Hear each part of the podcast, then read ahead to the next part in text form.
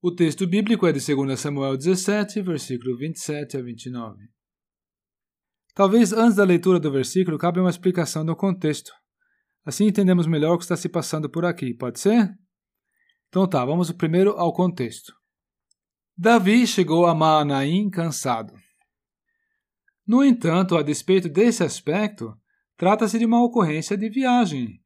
Não foi um ato de governo ou algo que tivesse implicação direta com todo o povo de Israel. E, considerando-se esse aspecto, talvez nos admira que Deus compartilhe tantos pormenores numa ocorrência tão pequena. Um outro ponto que nos leva a essa conclusão é que se eu ou se você tivéssemos que relatar o que aconteceu ali, nós nos expressaríamos de uma forma bem mais resumida e objetiva, do tipo: eles o ajudaram com mantimentos, ou eles providenciaram suprimentos. Porém, o que aconteceu ali foi tão precioso para Deus que ele registrou os mínimos detalhes. Porém, tudo tem a sua razão de ser, e assim nós aprendemos quão precioso é, aos olhos de Deus, quando, de coração, prestamos assistência às pessoas de seu povo em suas necessidades exteriores ou até também nas suas aflições interiores.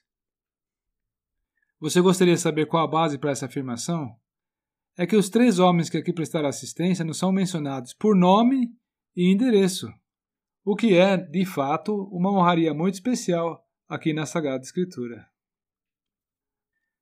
Ok, vamos ler o versículo então? Eu tenho a impressão que a curiosidade por aqui já está aumentando e bastante. O contexto é Davi fugindo de Absalão.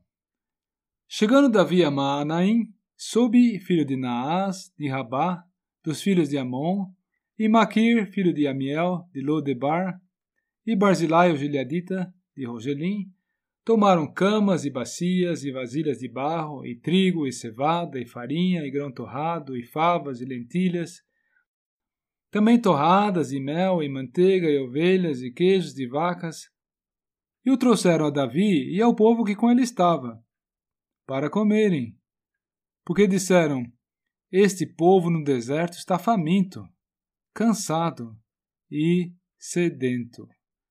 A passagem é de 2 Samuel 17, versículos 17 a 29.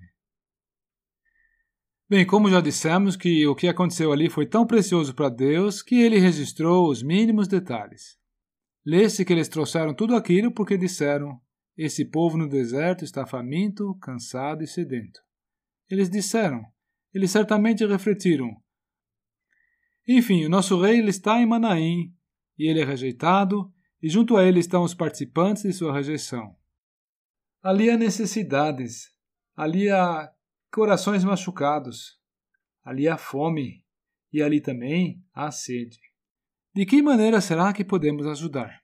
É isso, por outras palavras, a que o texto faz menção aqui, acerca do falar e do refletir destes doadores que vieram ao encontro de Davi e dos que com ele estavam.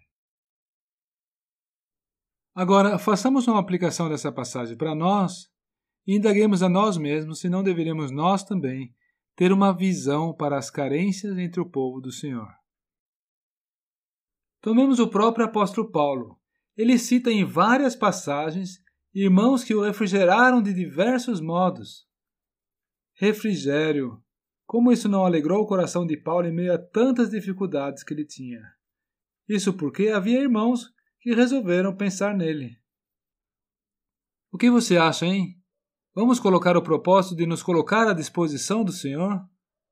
O Senhor certamente terá muito prazer em nós, e os nossos companheiros de fé experimentarão com gratidão o auxílio e o alívio pelo qual eles vêm clamando ao Senhor, provavelmente há algum tempo. E assim talvez seja dado a nós o privilégio e a oportunidade de ser o canal mediante o qual Deus quer disponibilizar as bênçãos àqueles a que Ele tanto ama. E então, talvez não vá demorar até surgir uma oportunidade. Estamos nós dispostos? E disponíveis?